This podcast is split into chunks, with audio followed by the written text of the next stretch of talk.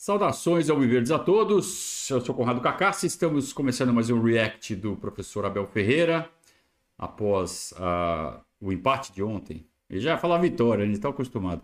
Após o empate de ontem contra o Deportivo Pereira, jogo válido pelas quartas de final da Libertadores, jogo de volta. O Palmeiras havia vencido a partida de ida por 4 a 0, então ontem foi um jogo protocolar. E como é é, o costume em partidas válidas por competições da Comebol. Além do professor Abel Ferreira, também temos um jogador do Palmeiras, no caso o Piquerez, que concedeu a. que participou da entrevista coletiva. Então, vamos ver o que os dois falaram sobre a partida e certamente será muito mencionada a ausência do Dudu, a mudança no esquema tático, a, a perspectiva de mais um derby, tudo, todos os fatores né, que envolveram a partida de ontem contra o Deportivo Pereira, que deu a classificação ao Palmeiras para jogar a semifinal da Libertadores. E o Palmeiras vai enfrentar o Boca Juniors. Mais uma vez o Boca no nosso caminho. Das outras vezes o final não foi tão feliz. Esperamos começar a reverter essa escrita e para que nos próximos anos o Palmeiras enfrente novamente o Boca várias vezes e elimine o Boca várias vezes. Que essa seja a primeira delas. Vamos ver o que o Abel falou a respeito da partida de ontem. Queria que você falasse a sua estratégia para o jogo de hoje, porque todo mundo ali esperava, até você deu uma dica, talvez poupar algum jogador, mas não foi força máxima. E os, e os dois escolhidos aí na equipe que foi diferente, o Luan e o Flaco Lopes na frente. Obrigado. Olha, a nossa estratégia passava por, hum, por fazer uma cidade 3 que normalmente fazemos. Fazemos às vezes com um lateral mais baixo, esta vez optamos por jogar o Luan Portanto, metemos um, um zagueiro atrás e mais um centroavante na frente. O adversário vinha no mesmo sistema. Aqui está o que encontrei na internet. Para aqueles que não sabem como é que joga esta equipa ou como é que joga esta equipa, é assim que joga. É uma pegada tremenda. Apanhou também, apanhamos um árbitro que deixava sempre jogar e foi um jogo de muito duelo. Um, depois utilizei as substituições sim para gerir um bocadinho. Isso era a estratégia. As substituições na minha cabeça já estavam programadas, não na cabeça deles, e felizmente ninguém se lesionou, que era a minha grande preocupação. Um, como disse, acho que foi um jogo muito entroncado, um jogo de muito duelos. O nosso adversário veio para não, para não, não nos deixar jogar e não tinha nada a perder. Não é? a pressão que tinham lá, depois do jogo que nós lá fizemos, uh, tiramos todas as expectativas e esperanças desta equipa, vieram aqui sem nada a perder e e acho que acabou por ser um jogo não muito bem jogado, mas basicamente fizemos o que normalmente fazemos, fazer cidade 3 com três jogadores no meio, tiramos um, saiu o Dudu infelizmente e demos a oportunidade a um jogador de jogar na frente, jogar contra uma equipa um, que é um aspecto que o Flaco Lopes tem que, tem que melhorar, segurar a bola de costas, sob pressão, sobre uma equipa muito agressiva que foi esta e, e o mais importante conseguimos que era estar na fase seguinte. É, realmente, foi um jogo muito pegado. O juiz deixava seguir mesmo. É, apesar que ele deu cartõezinhos, né? Distribuiu cartões para os jogadores do Deportivo Pereira ainda no primeiro tempo, que é o que tem que fazer. E os jogadores do Pereira não quiseram saber. Ah, é, nós vamos bater do mesmo jeito. Tanto que acabaram com um expulso no segundo tempo. Natural. É, com quem usa essa estratégia.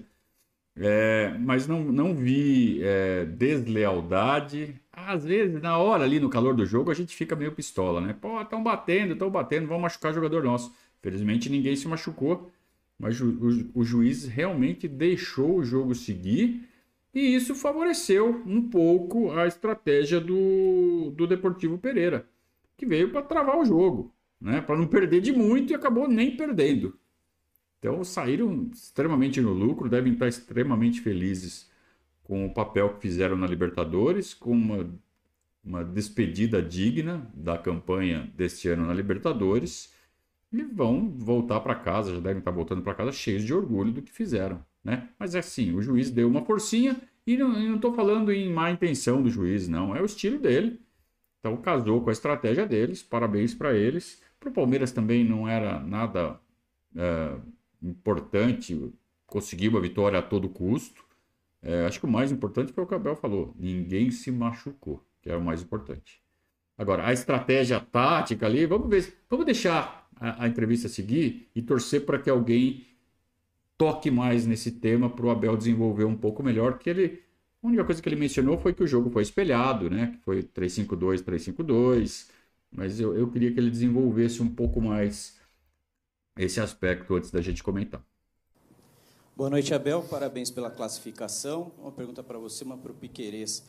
Abel, eu queria que você falasse um pouco sobre o Hendrick, né? Eu sei que você não gosta de falar individualmente, mas é, o Hendrick tem uma característica que a gente percebeu hoje, principalmente. Muitas vezes ele é, opta pela jogada um pouco mais plástica, um pouco mais é. elaborada. Teve um lance especificamente do Mike passando pela direita, em que ele tentou fazer, dar uma enfeitada na jogada e o Palmeiras acabou perdendo a chance do contra-ataque. É, como é que você lida com isso no dia a dia, né, individualmente com um jogador tão jovem? E para o Piquerez, se vocês medem, Piquerez, a intensidade do jogo, pensando que domingo tem um clássico contra o Corinthians, devido à vantagem que o Palmeiras conseguiu lá na, na Colômbia. Essa o jogador, quando está em campo, ele consegue medir isso para diminuir um pouco o ritmo para chegar bem no domingo? Obrigado, boa noite. Eu acho que cada jogo, todo jogador que entra, os 11 que entram, tem que, que dar o máximo, dar o melhor. Eh, sabemos que el juego este de Libertadores es un juego de 180 minutos. Eh, hicimos un gran juego de ida, 90, los primeros 90 minutos. Sacamos una, un amplio 4 a 0 y tal vez ese resultado eh, nos hizo ir un poquito más devagar, mas eh, a mentalidade nossa é sempre ir 100% pela frente, seja o rival que seja, temos que fazer nosso jogo e tentar ganhar. É, a pergunta foi legal, a do Piqueires. Pergunta para o Piqueires. É, e, mas a resposta foi padrão, né? Não, sempre damos o máximo, sempre tentamos fazer o melhor, mas isso não está coadunando com o que foi visto no campo ontem. Realmente, ontem é, natural. Eu, eu, nem acredito que seja algo deliberado. Ah, não, vamos tirar o pé, vamos só dar trotinho. Eu acho que acaba sendo uma coisa natural. É, você não tem mais um desafio pela frente quando você mete 4 a 0 no jogo de ida. Então, é, é a lei do mínimo esforço que rege a natureza humana, principalmente. Né? Não, não vou me matar. Né? Independente de ter um derby pela frente ou não. Acho que esse ritmo mais lento aconteceria de qualquer forma. Impossível. Né? A não ser que chegasse alguém no vestiário e falasse assim: ó, se vocês ganharem do Pereira, vai ganhar 100 pau cada um. 100 mil reais, eu tô falando, não é 100 reais. 100 mil reais para cada um para ganhar de Pereira. Vocês iam ver esses caras correndo ontem. Mas é claro que isso não vai acontecer. Nem teria por que haver essa oferta. E então é natural que os jogadores tirem um pouco o pé e não entrem com a, a força máxima. Agora, essa pergunta que o cara fez pro Abel aí, do Hendrick, vamos ver. Eu acho que ele vai tomar uma invertida. Olha, boa pergunta que tu me fizeste. Gostou? Uh... Hum... A formação uh, trabalha muito bem, a nossa formação tem uma base muito boa, mas volto a dizer que jogar na equipa principal não é, jogar, não é igual a jogar na base. Não é igual. Não é igual em muitos aspectos. Uh, não tenho o número de jornalistas que tem aqui, não tenho a cobrança que tem aqui, uh, não tenho a torcida que tem aqui, não tenho os comentários vindos todos os dias nas redes sociais, que aqueles todo mundo adora as redes sociais e está na moda. Não tenho essa pressão que tem aqui. Um, o, falando desse jogador em, em concreto, um, a gente não escolhe, né? há coisas que nós controlamos, outras que nós não controlamos. E aí ele aconteceu-lhe tudo muito rápido. Num ano e meio passou de ser campeão de sub-17, sub-20, de seleções, ainda veio ser campeão à equipa principal. E caiu-lhe um mundo de expectativas, um mundo de expectativas em cima de um, de um moleque de 17 anos. Um mundo de expectativas. E é normal, todos nós na nossa vida, na nossa profissão, temos momentos de grande inspiração e outros momentos temos que aprender saber lidar com estas frustrações. Eu acho que esse tipo de frustração e tudo o que ele fizer aqui é para ele que ele está a trabalhar, porque quando for para o outro lado vai começar tudo do zero. Ele pode fazer aqui 20 golos ou pode não jogar mais, quando for para o Real Madrid vai começar do zero. Ninguém lhe garante nada se ele jogar os jogos todos aqui e fizer 30 golos ou 40 ou 50 que vai chegar lá e vai acontecer. Não sei o que é que vai acontecer. Vai ser ele que vai decidir o que vai acontecer. Agora, ele aqui só tem que fazer uma coisa, é preparar-se. Mas é bom que fales nisso, que é, isto tem a ver com as expectativas. Nós criarmos expectativas e passá-la para as mãos dos outros é muito fácil. E não sei a, a, maturidade que ele tem, como tudo lhe aconteceu muito rápido, E é, e é o sonho de qualquer jogador. Há jogadores que estão a vida inteira a sonhar por uma oportunidade para ir para o Real Madrid. E este moleque, esta criança, este miúdo, num ano e meio, conseguiu isso tudo. Foi campeão de tudo na formação, foi campeão das seleções, ainda veio ser campeão à equipa principal, com toda a imprensa a meter pressão que este miúdo tem que ser, tem que ser, tem que ser. E agora, como todo jogador no mundo, como o Ronaldo, como o Neymar, como o Messi, tem momentos de altos e baixos. Ele vai ter que lidar com isso e nós estamos aqui para isso. Por isso é que eu sou treinador da equipa principal e por isso é que nós estamos aqui para hoje dar, mas não é só ele. É ele, é o Vanderlá, é o Kevin, é o Garcia, Boa. é o Jonathan, é o Fabinho. E estão-me a esquecer aqui de outros porque eles são tantos. Né? Nós temos é que ter todos paciência, muita paciência, e há dores de crescimento que temos que passar porque jogar na equipa principal não é a mesma coisa do que estar a jogar no sub-20 do, do Palmeiras, que tem muita qualidade, mas não é igual. Legal essa, essa, essa, esse diagnóstico do Abel é, de por que o Hendrick às vezes tenta uma jogada a lá Gabriel Menino, né? Quer meter um enfeite onde não precisa. Ele está pressionado. Ele está explicando. A gente entende a pressão que esse moleque está sentindo. Ele, ele, todo jogo que ele faz, é, o pessoal lá na Espanha comenta: Ó, oh, o Hendrick hoje entrou. Hoje o Hendrick não entrou. Hoje o Hendrick deu X passes errados no jogo do Palmeiras, lá na Espanha. E ele fica acompanhando isso. Ele acompanha o que falam dele na Espanha, ele acompanha o que falam dele aqui no Verdaço.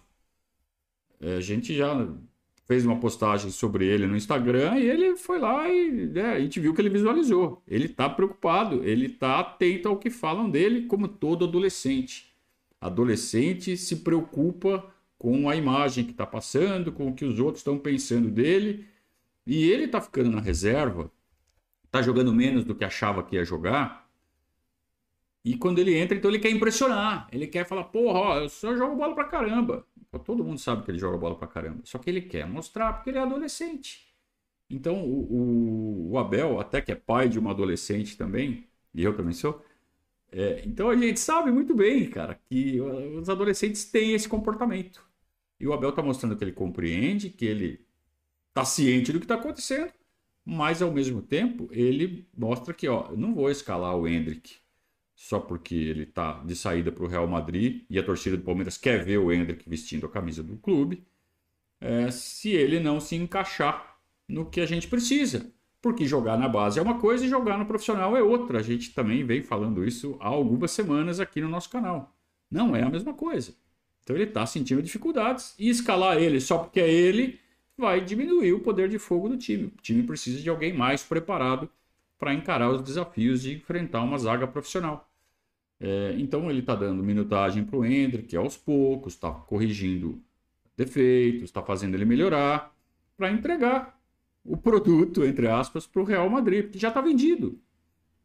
É, então o, o Abel utilizou esta entrevista, esta fala, para passar recado. Ao mesmo tempo para o Hendrick e para a torcida que está querendo pressão. Põe o Hendrick, põe o Hendrick, põe o Hendrick. Eu mesmo gostaria que o Hendrick tivesse entrado jogando ontem.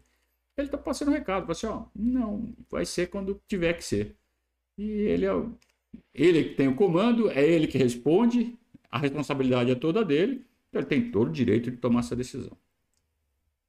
Tudo bem, Abel? Boa noite. É, depois, com a lesão do Dudu, né, os milhares de técnicos que aparecem por aí, um, ah, eu coloco esse, eu quero colocar aquele e tal, eu colocaria esse, e começaram a desenhar as escalações possíveis é, é, que você tem aí, as opções é, que você tem no seu elenco. E hoje foi um sistema com três zagueiros, eu queria saber de você se você uhum. é uma tendência essa ou foi especificamente para o jogo de hoje, contra esse adversário, você usou os seus três zagueiros, Luan, Murilo e Gomes, ou isso, isso pode ser uma tendência a partir de agora, e para o Piquerez é, Palmeiras e Boca, né? um clássico super tradicional aqui no, no continente, né? que, que vocês já podem falar e vai ser o seu reencontro também com um companheiro seu, né? o Cavani, que está jogando por aqui também. Ótimas perguntas. Olha, vocês se lembram como é que nós jogamos na segunda Libertadores? Não. Como é que nós jogamos? Libertadores. Montevideo, por exemplo, mas, mas pronto, ele foi um dos zagueiros. Como é, como é que nós jogamos nessa competição quase desde a primeira até a última, como jogámos no Independente Del Valle, onde ninguém tinha ganho, nós fomos lá ganhar. Como é que foi? Como é que nós passamos o Atlético Mineiro Como é que foi? Portanto, o que eu fiz aqui hoje não fiz nada de novo. Nós, aliás, nós já jogámos de todas as maneiras e feitiços com todos os jogadores em todas as posições. Portanto, não sei se é uma tendência, é algo que nós podemos usar ou não. Depende do que o treinador achar que deve ser a, hum, a escalação. Mas é giro, é giro ver vocês esse trabalho todo feito, o que é que ele vai fazer, será que vai fazer isto? Infelizmente, como não, nos, não vos abrem as portas para estar lá dentro, assim que vocês, vocês sabiam, iam saber tudo, mas ainda bem, porque senão acho que é melhor assim, dar asa à vossa criatividade, poder desenhar o jogador que vai substituir não sei quem. Aliás, ninguém substitui Dudu, porque Dudu só há um. Não é? Agora, a minha solução, ou a minha função desde que cheguei ao Palmeiras, arranjar soluções, e é isso que nós vamos continuar a fazer, olhando para dentro. Se for com três zagueiros, é com três zagueiros. Se for com, com quatro zagueiros, como já jogou, por exemplo, o Guardiola, jogar com quatro zagueiros também não há problema nenhum. Agora, aqui a cultura desportiva não está habituada a essa plasticidade toda no, no esquema tático. Se for um 4-3-3, já fica toda a gente contente, ninguém, ninguém vai para o sistema tático, já vão falar do treinador com as substituições. Agora, se a gente muda, os treinadores aqui mudam para um sistema tático diferente, é o sistema tático que tem. O sistema tático são casas de partida, tudo o resto é dinâmica. Mas é uma variante que nós temos, não é de hoje, é, é desde essa Libertadores e de vários jogos que nós às vezes fazemos, seja com um zagueiro próprio ou com um lateral mais recuado. É uma questão de depois vermos. É? Essa é a minha função, foi por isso que eu estudei uh, quase 10 anos. É? É, mas pronto, é, é, perceber o que é que podemos fazer a cada jogo.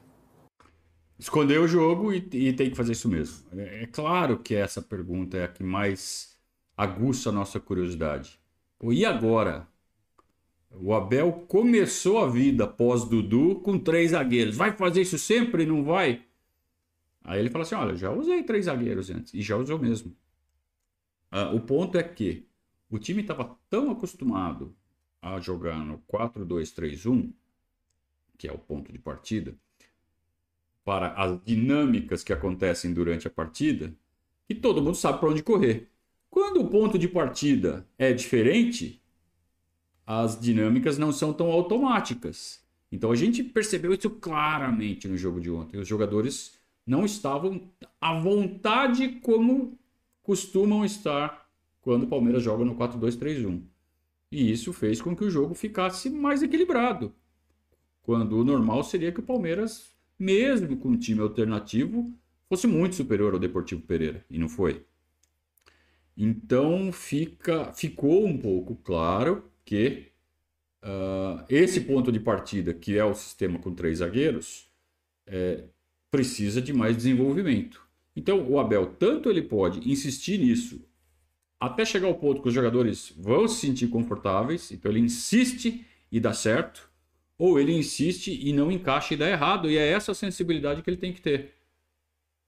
Então, ele, ele mesmo deve estar quebrando a cabeça. Puta, e agora? O que, que eu faço? Não deu certo de cara. Insisto? Não insisto?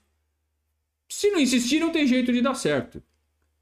Se insistir, não é garantia que vai dar certo. Então, essa é a decisão que ele tem que tomar. É, ontem não foi bem, o time não foi bem, mas pode ser uma tendência. Então, essa falta de resposta dele, tanto pode significar que ele também não sabe o que ele vai fazer, ele ainda está pensando, ou ele simplesmente está escondendo o jogo, já sabe o que vai fazer e está escondendo o jogo para dificultar a vida do Vanderlei Luxemburgo, e eu faria a mesma coisa. Abel, boa noite. Ah, desculpa. Eh, con, con, respecto a, semifinal con Boca, eh, acho que vai ser um, um grande jogo, uma final adiantada, dois grandíssimos elencos, times eh, dentro da América, dois gigantes. Boca tem grandes jogadores, tanto como Cavani, sei lá, jogadores de trajetória como Rojo, Romero. Não sei se Merentiel vai poder jogar, vai. mas pessoalmente eu nunca joguei na, no estádio de Boca, Entonces va a ser un, un placer para mí porque por todo lo que se fala, vamos a ver si a pressão da, da torcida deles, que vai ser muito bonito para nós, mas eh, vai ser um, um, jogo muito difícil, já é nossa quarta semifinal consecutiva, então a gente está acostumado a esse tipo de jogos e tentaremos fazer um grande jogo lá para poder fechar aqui em casa. No caso do Piquerez é a terceira semifinal, né? Ele jogou de 21, a de 22 e agora vai jogar de 23. É, é interessante nessa né, mística que o, que o Boca Juniors tem. É, é um grande clube. é um dos maiores clubes do continente. E enfrentar o Palmeiras já está se tornando um dos grandes clássicos do, do continente sul-americano. Né? Palmeiras e Boca Juniors, partida gigantesca, duas partidas gigantescas. Mais uma vez se encontram em semifinal de, de Libertadores pela terceira vez. As outras duas deu Boca. Então o Palmeiras precisa começar a reverter essa tendência. E é legal de ver uh, essa expectativa já sendo criada nos jogadores do Palmeiras. E não sei se vocês repararam, enquanto o Piqueires falava, o Abel meio que abriu um sorrisinho assim, quer dizer, ele mostra que ele tá, puta, que legal, vou jogar contra o Boca Juniors na Bomboneira. Que é a mesma coisa que eles sentem quando eles falam, ah, vamos arrugar ante Palmeiras na Allianz Parque. É, é, somos gigantes, somos enormes, somos tão referência na América do Sul quanto é o Boca para nós. Então é, é, um prazer muito grande. Quantos clubes no Brasil podem ostentar essa, esse, esse respeito perante o resto do continente, né? Alguém vai falar isso, ah, vou jogar com o Botafogo no Engenhão. É o mesmo jeito, eles enchem a boca para falar do mesmo jeito que falam que vou jogar com o Palmeiras no Allianz Parque. Não enche. Né? Ah, vou jogar com. Com todo respeito, hein? Vou jogar com o Fluminense no Maracanã. Não é a mesma coisa. Maracanã sim, Fluminense não. Né? O Fluminense ainda tem um caminho longo para percorrer dentro do continente sul-americano para né? o pessoal lá do Paraguai encher a boca para falar que vem jogar aqui, para o pessoal na Colômbia encher a boca falar: ah, joguei com o Fluminense. Não, joguei com o Fluminense. Né? Agora, Palmeiras, Boca Juniors, River Plate, é outra coisa. Né? Nós conquistamos isso. E é muito legal ser gigantão, grandão, tanto quanto é o Boca. Então vai ser um duelo espetacular de dois gigantes de igual para igual, sem favorito. Mas se fosse para botar um favorito, eu coloco o Palmeiras, porque está jogando mais, está mais entrosado, a gente sabe, né? O Boca ainda está entrosando aí um monte de contratação nova que fez. Vamos ver, vamos ver quem vai ganhar. Abel, boa noite. É, já que a gente está falando de dinâmicas, né? O Dudu, que você perdeu por um tempinho agora na temporada, ele tem uma característica muito particular de ser um ponto, um atacante de lado que flutua muito bem por dentro, né? E aí muitas vezes abre o corredor até para o Piqueires atacar pelo lado do campo. Queria que você falasse como é que você planeja essa ocupação de espaços agora sem o Dudu, para que não haja esse choque, para que você não tenha um ponta que ataca justamente o setor do campo onde o Piqueires ataca tão bem. Como é que o Palmeiras se reorganiza agora nesse sentido? Obrigado. Posso jogar com o John John, é um jogador que vem para dentro abrindo corredor, ou posso jogar com ponta aberta e subindo um dos médios, jogando um 2, o triângulo 1 2, para jogar nesse espaço interior entre linhas. É em função daquilo que eu achar que é o melhor para a equipa. Podemos fazer das duas maneiras, jogando com um jogador que venha para dentro, abrindo espaço, ou jogando com o jogador aberto e esse espaço interior poder ser ocupado ou até mesmo Piqueires, porque ele já o fez, ou para um dos médios que cresce uma linha. É, mas para um dos médios fazer isso, é, tem que pelo menos subir o zagueiro para cobrir esse espaço no meio, que vai ficar aberto caso perca a bola. E essa foi uma das dificuldades ontem. O, os volantes não subiram ontem como poderiam ter subido para ocupar esse espaço e proporcionar a superioridade numérica. Isso não foi atingido ontem, por isso que o Palmeiras teve tanta dificuldade ontem. Então, essa dinâmica passa pela correção de posicionamento de um dos zagueiros subir e ocupar esse espaço no meio-campo para manter é, o espaço guarnecido.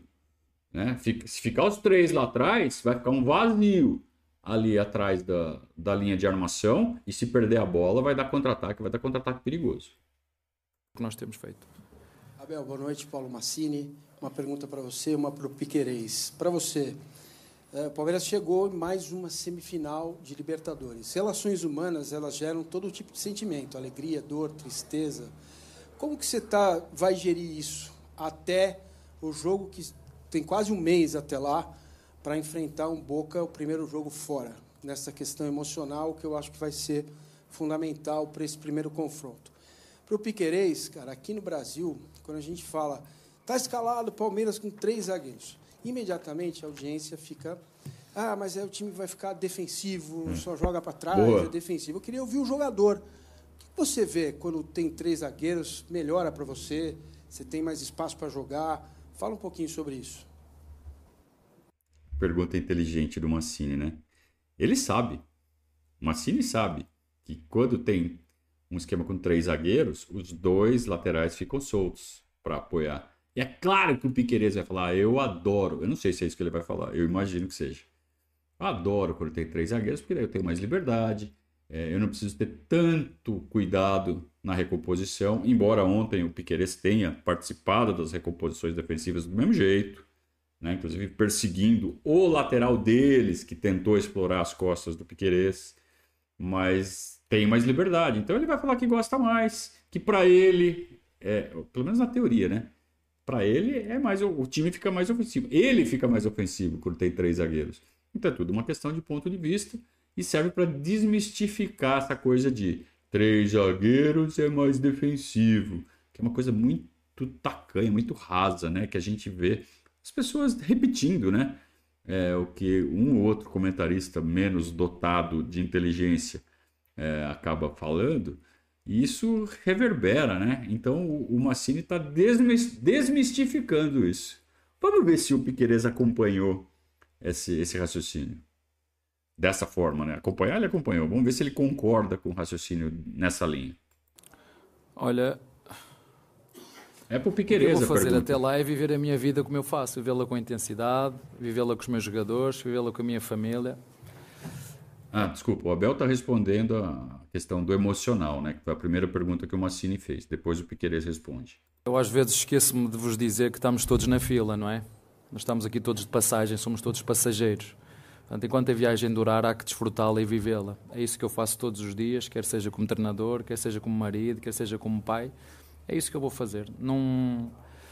Apesar de ser um, um treinador muito intenso, quando. agora menos, que já não, não me chateio mais com os árbitros, né? já reclamei, reclamei contra o golo que entrou no. o que a bola possivelmente entrou no Bahia, reclamei no golo do Rony no, no Fluminense reclamei naquela cotovelada do, do, do, do Paranaense, reclamei aqui de um, de um possível penalti sobre o, o Hendrick contra o Bragantino, mas toda a gente me diz para.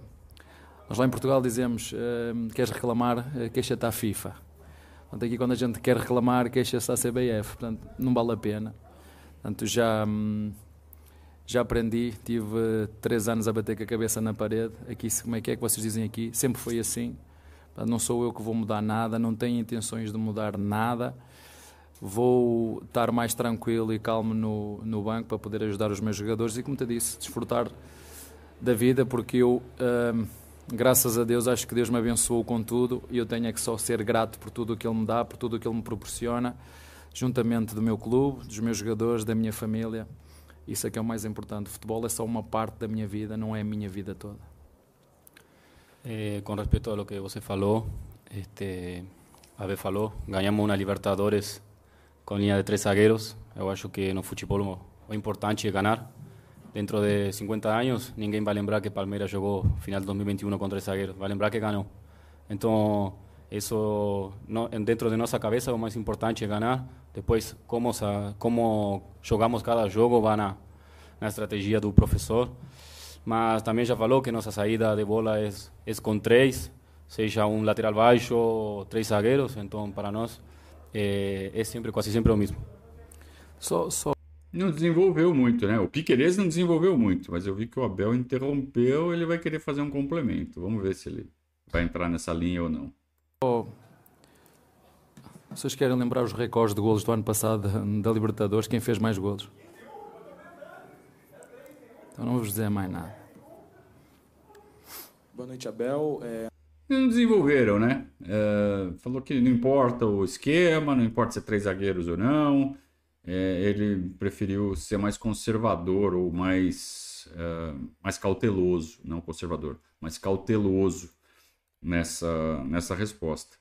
Mas é, seria interessante se realmente uh, partisse dos jogadores ou dos treinadores é, essa desmistificar essa história de três zagueiros ser mais defensivo, porque não é. A postura defensiva ou ofensiva ela tem a ver com o comportamento dos jogadores dentro das dinâmicas do jogo e não dos pontos de saída, que é como o Abel definiu o esquema tático. É, um, é só um ponto de saída, ele está coberto de razão quando ele, quando ele pontua dessa forma. Mas, como dizem no, nas redes sociais, né? Tem muita gente que ainda não está preparada para essa conversa, então não adianta muito mesmo. André Ele esqueceu-se, eu só para lembrá-lo. André Baixada, Web Rádio Dimensão Esportiva. É, o Palmeiras chegou a passar por um momento turbulento cerca de um mês e meio atrás, por conta da eliminação na Copa do Brasil. E muito falou se os jogadores voltariam a desempenhar é, o futebol que já mostraram em 2023. Hoje, com a vaga garantida na semifinal da Libertadores pelo quarto ano consecutivo e com três vitórias seguidas no Campeonato Brasileiro, queria saber se você acha que o diferencial realmente é a força que esse elenco tem. Que mesmo passando por esses momentos de turbulência, parece que se blinda e volta cada vez mais forte para a temporada. Muito obrigado. Assim, não... A turbulência aqui ela é criada pela própria cultura desportiva. Não é? Eu aqui há dias disse aqui que eu achava que o único clube que não estava em turbulência era o Botafogo, que estava em primeiro, tudo o resto estava em turbulência. A gente perde um jogo, perde uma eliminatória, perde uma competição. Nós este ano apostamos ganhar cinco, já ganhamos duas. Estamos em disputa numa que eu acho que vai ser muito difícil, ainda para mais agora o Botafogo ficou fora, só tem que estar focado numa competição só, vai ser muito difícil. Um, e a outra temos a ilusão de sempre, como sempre fazemos. Parece fácil, não é? Quarta vez nas, nas meias finais. Um, é isto mesmo, nós sabemos como é que funciona o futebol, umas vezes vamos ganhar, outras vezes vamos, vamos perder, umas vezes vamos ser criticados, outras vezes vamos ser elogiados. Um, mas o importante é que a gente saiba onde está, ponto A, e ponto quer chegar, ponto B. E sabendo que durante esse caminho vai haver turbulência que nós juntos temos que, um, que a resolver e fazer sempre o máximo esforço com o potencial que temos para ajudar os nossos jogadores.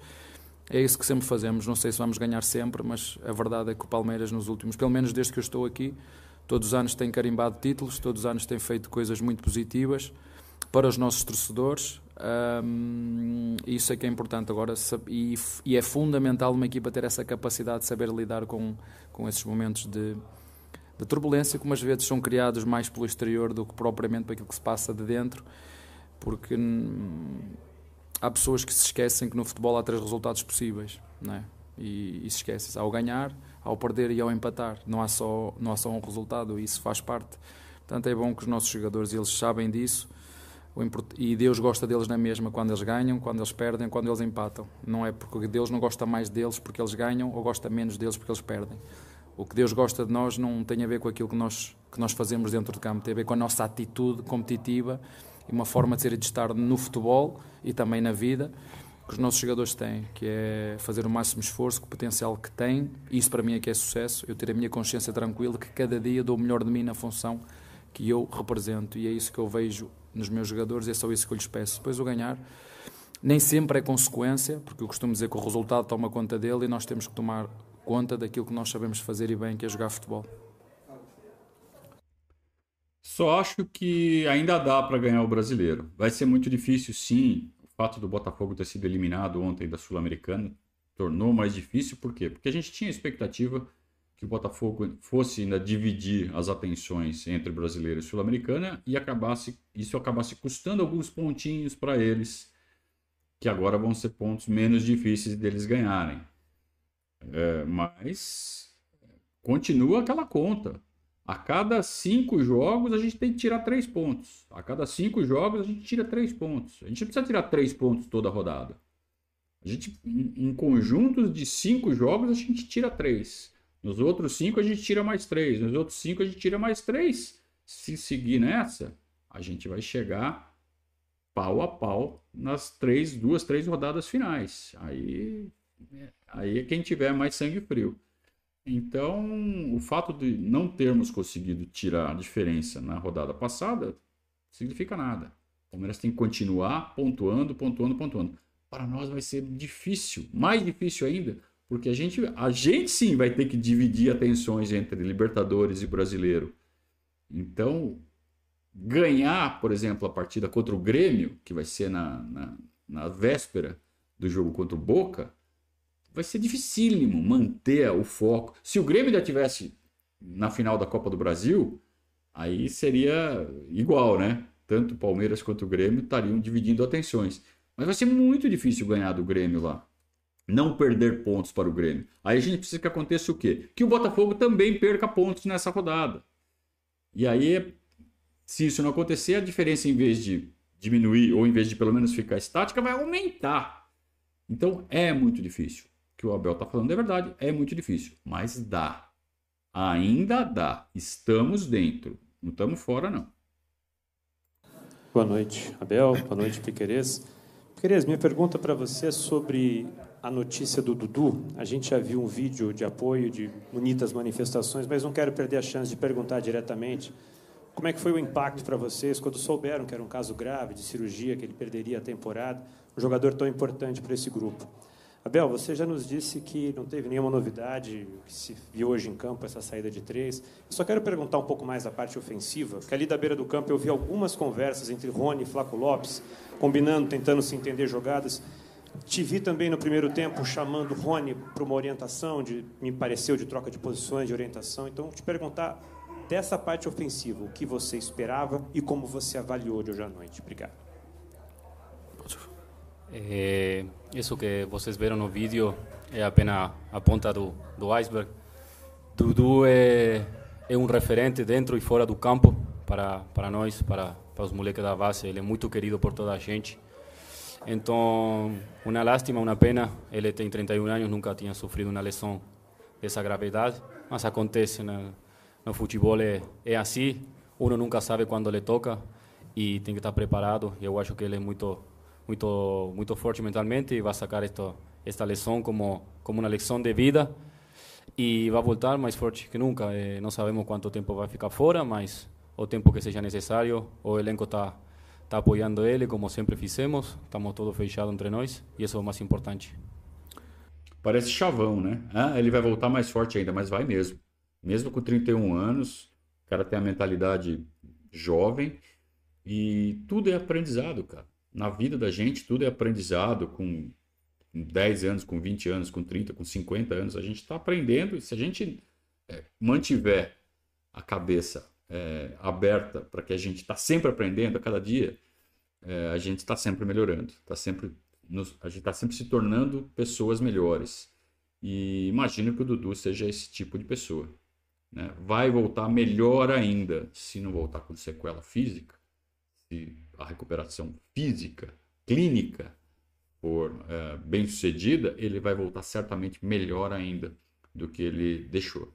É, então é, é muito legal é, ter esse testemunho do Piquerez, do quanto ele, o Dudu é querido, o quanto ele é um exemplo, e é legal também a gente fazer um exercício de comparação. Lembram do Dudu quando chegou no Palmeiras, 2015? 22, 23 anos, imaturo, chegou a dar peitada em juiz, foi suspenso, era um, um menino com um comportamento muito arredio, era constantemente expulso e hoje ele é um, um exemplo né, de comportamento é, dentro de campo, exemplo para os companheiros, para os moleques, inspirando a todos e você vê quando acontece uma coisa dessa gravidade com ele, o quanto isso mobilizou o elenco a ponto de ter uma camisa do Dudu sendo estendida, mostrada pelo Veiga na foto oficial do jogo ontem. Né? Então, muito importante esse testemunho do Piquerez. Eh, boa pergunta. Um, acho que visto poucas vezes os dois jogarem juntos, muito poucas vezes. Um, são jogadores de características diferentes. O Rony é um jogador mais agudo, que corre muito mais para a frente. O Flaco é um jogador que gosta de vir mais de apoio para ligar o jogo, para depois ir de segunda vaga, de segunda linha.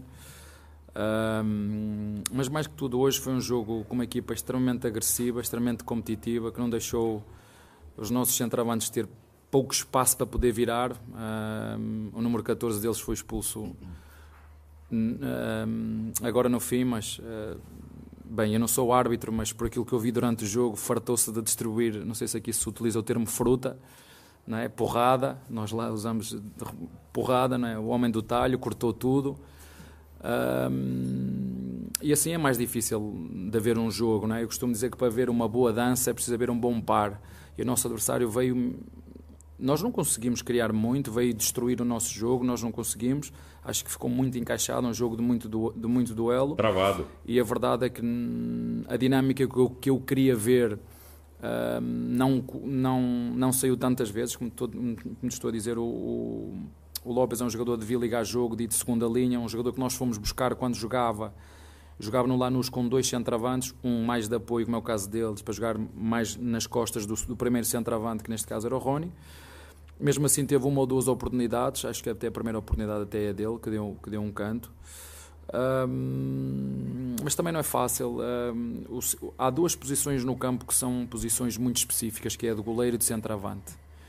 São jogadores que têm que continuar a jogar constantemente. Um, e toda a gente sabe que nós neste momento temos um centroavante muito forte, que é o Rony. É muito difícil tirar-lhe o lugar por tudo o que ele representa para nós, quer com, quer sem bola. E não é fácil, quer para o Hendrick, quer para o Lopes, tirar o lugar a este jogador e ter dar-lhe uma sequência de 5, 6 jogos, que era o que eles precisavam. Os jogadores, eu sei que é que eles precisavam, mas infelizmente eu não pergunto o que é que é melhor para o Lopes ou o que é que é melhor para o Hendrick. A pergunta que eu faço está lá bem grande para eu olhar é o que é que é melhor para a equipa de Palmeiras quando eu tenho dúvidas nas minhas decisões, eu pergunto sempre o que é que é melhor para a equipa de Palmeiras. E é em cima dessa pergunta que eu escolho os 11 ou escolho aquilo que tenho que escolher. Não é o que é que é melhor para o Everton, o que é que é melhor para o Lopes, ou o que é que é melhor para. Eu sei o que é que é melhor o para o Hendrick, eu sei o que é que é melhor para o Lopes, mas muitas vezes não é que é o melhor para a equipa. Portanto, é em cima dessa pergunta porque eu treino uma equipa. Eu não treino um jogador só. Né? Ah, pois, mas ele devia jogar. Eu não, eu, não, eu não faço a minha forma de jogar para um, potenciar só um jogador só para agradar ao Manel, ou Jaquinho ou João. Né? Nem às vezes agrada a minha mulher, que ela espia para a direita e vou para a esquerda, temos lá aqueles conflitos, se bem que ela ganha sempre no fim, mas não deixa de haver aquele é. atrito que até faz bem, é pimentar ali a relação, mas esta é que é a pergunta máxima, o que é que é melhor para a equipa? E em função dessa pergunta, eu escolho aquilo que eu acho que é melhor para o nosso Palmeiras. Está bem? Encerrada a entrevista. Encerrada a entrevista. Uh, vejam que o, o, repórter ele pontuou que ele estava na beira do campo, coisa que a gente lá na nossa posição de transmissão a gente estava mais afastado. E ele falou: Ó, eu vi o Flaco e o Rony discutindo dentro de campo para tentar achar um, melhor posicionamento, como uh, se comportar uh, melhor dentro desse esquema novo, diante da marcação do time do Pereira tal.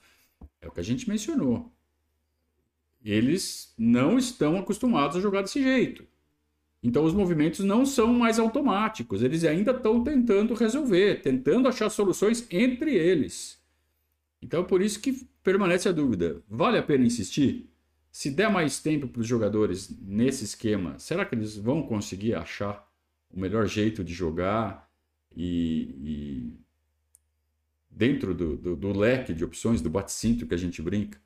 é, fazer desse esquema um esquema realmente forte e competitivo como era o anterior, com a presença do Dudu?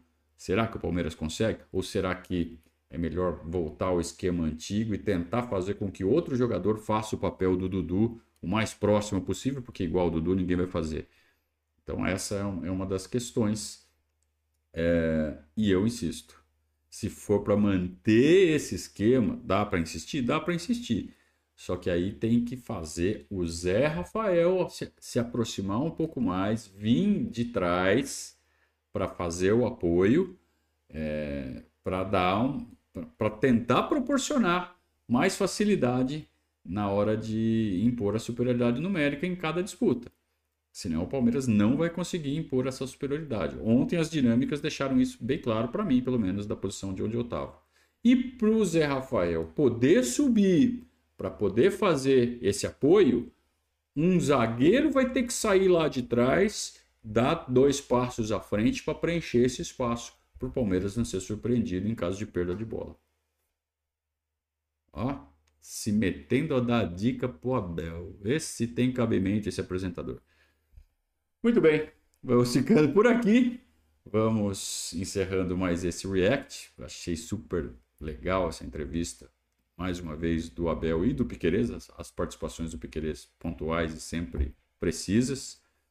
É, e a gente fica na expectativa, então, da sequência da temporada. O que fará o Abel, não só para o derby, mas para a sequência, o que ele projeta para a sequência do brasileiro e também para o absurdo confronto contra o Boca Juniors que acontece acontecem né, no dia 27 de setembro e 4 de outubro. Primeiro na Bomboneira, depois no Allianz Parque. Jogos gigantes, assim que a gente gosta. Até a próxima. Um grande abraço a todos. Acompanhem a nossa programação, nosso conteúdo aqui no canal. Um abraço, saudações ao Viverdes.